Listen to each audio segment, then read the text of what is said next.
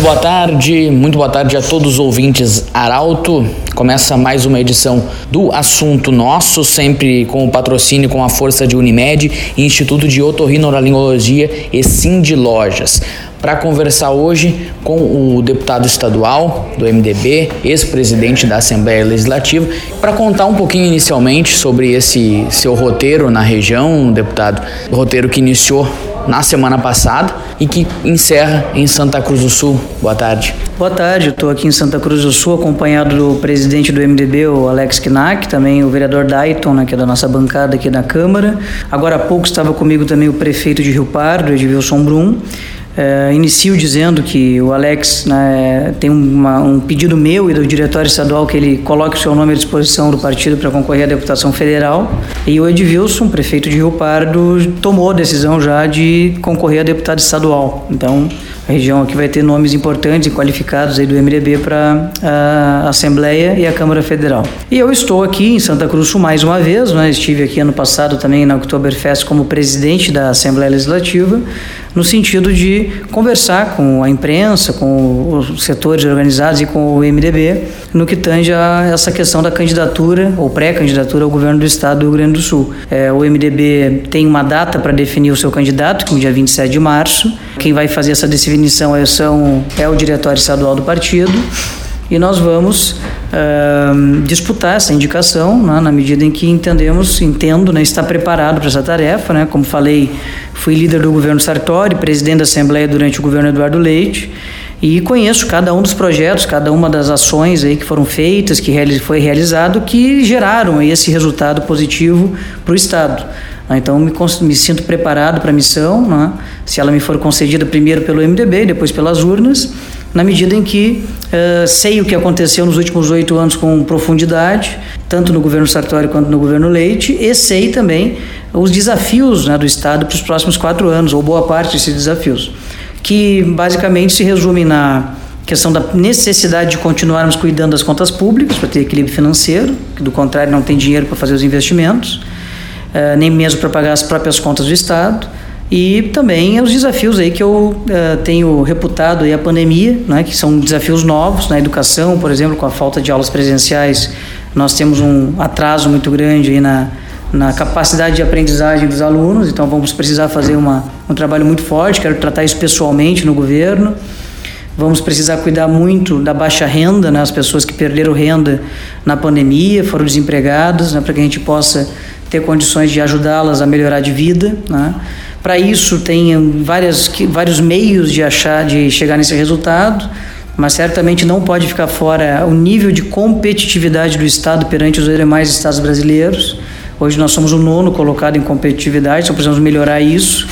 E para melhorar isso precisamos ter investimento na infraestrutura, na educação, na saúde e assim por diante para poder atrair empresas aqui privadas para o Estado, para gerar mais emprego e renda, ativando a nossa economia cada vez mais. Então, são desafios imensos que se vislumbram, mas eu estou tranquilo, preparado para esse desafio, pronto para a tarefa. Se o MDB entender que eu tenho que ser o candidato, estarei lá para poder representar o partido, poder fazer uma conversa com vários partidos políticos que pensam parecido conosco, fazer uma grande coligação e vencer as eleições se assim a população desejar. O senhor bem pontuou, teve papel importante como líder do governo Sartori e também foi presidente da Assembleia Legislativa em um ano muito importante para o governo Eduardo Leite. Uh, um ano com reformas e é reformas essas que possibilitaram alguns investimentos. Que importância o senhor avalia que tiveram esses investimentos, principalmente na malha viária da, aqui no Vale do Rio Pardo? A gente teve investimentos na 403, investimentos na RSC 153. Queria que o senhor contextualizasse a, a importância que esses investimentos trazem para os municípios gaúchos.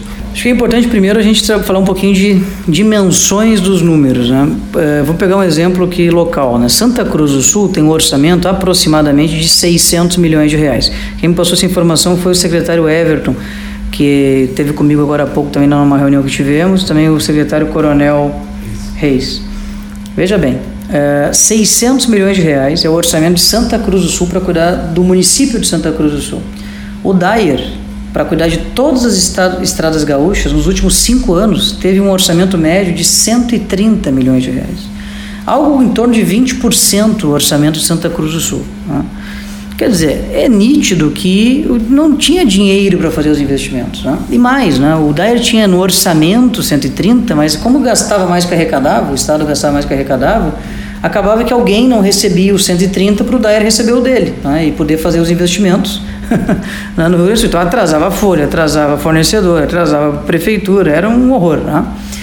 Eh, então, quando a gente consegue fazer as reformas para modernizar o Estado, consegue é, privatizar empresas que eventualmente podem ser substituídas pela iniciativa privada, de áreas é, que existe essa possibilidade, consegue fazer com que o Estado tenha dinheiro para pagar suas contas e ainda fazer investimentos. Agora nós estamos falando de um orçamento no DAIR, né, ou seja, na infraestrutura rodoviária, de 1 bilhão e 600 milhões de reais. Eu dizia que era 130, agora são mais de 10 vezes esse recurso recurso esse investido de tal forma que as empresas agora têm um problema, elas não têm maquinário para fazer tanta obra. Né?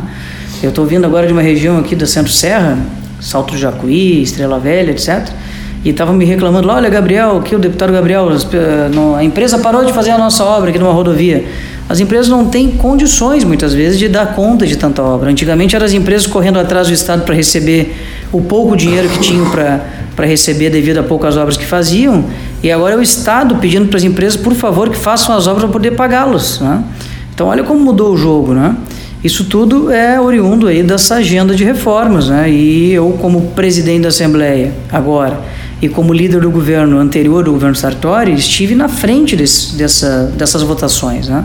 Estive liderando muitas vezes, articulando, resolvendo e achando soluções e principalmente me apropriando dessas questões para poder entender melhor o que o Estado precisa. Então, eu me sinto preparado para essa tarefa, estou pronto para ir para eventualmente ser designado candidato a governador do MDB, se, se assim for a decisão do partido, e espero que tenhamos condições de fazer com que a nossa candidatura possa verbalizar muito bem isso para os gaúchos, porque isso realmente melhora a vida das pessoas, que é o nosso propósito ao fazer política.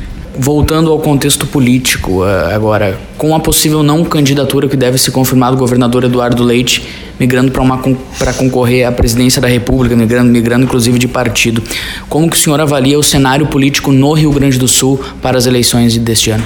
Eu quero falar sobre o futuro do Estado, né? Quero contextualizar como chegamos até aqui, e, a, e dizer o que penso para o futuro do Estado. Não quero entrar na seara da polarização nacional, por exemplo, não, não vou cair nessa armadilha, acho que isso é ruim para o debate, é ruim para os gaúchos, né? ficar é, tentando importar, né, digamos assim, de Brasília as disputas, muitas vezes sem nenhuma razoabilidade, que acontecem no cenário nacional, polarizado, e que acabam uh, não colaborando aí com o debate público no Brasil. Então, eu, eu gostaria de discutir o futuro do Estado. Né? Então, é nesse propósito que eu estou uh, me, me candidatando né, para ser o pré-candidato do MDB. Uh, eh, na verdade, entendo que o Estado do Rio Grande do Sul tem desafios importantes pelos próximos quatro anos, não está tudo resolvido, então precisamos fazer um debate adequado. Então, na medida em que me posiciono no campo de centro, né, ou seja, não sou uh, radical nas minhas opiniões, mas sou firme nelas. Sou moderado, mas tenho opinião, tenho posição. Uh, gosto do diálogo, acho que é através do diálogo que se faz política. E quero debater a vida dos gaúchos, né? falar com o gaúcho e a gaúcha do Rio Grande do Sul profundo, né? ou seja, aquele é, Rio Grande do Sul verdadeiro, real, né? que é o Rio Grande do Sul da produção rural, né? da atividade industrial, do setor do comércio, dos serviços é, do gaúcho que está procurando emprego, é? da primeira infância, dos 0 aos 6 anos, que as crianças precisam de atenção especial. Quero dar uma atenção especial para isso, reformulando e revitalizando o PIN, que é um, um, programa de governo do MDB, do governo Rigoto. Programa Infância, Primeira Infância Melhor, é ali que o cérebro da criança é formado, atacar os problemas das pessoas, tentando achar soluções na medida em que precisamos trabalhar com as evidências que são encontradas e as evidências mostram que a educação precisa de uma atenção especial. Né? Uh, sempre precisou, mas nesse caso uma atenção ainda mais especial. Quero tratar pessoalmente esse problema.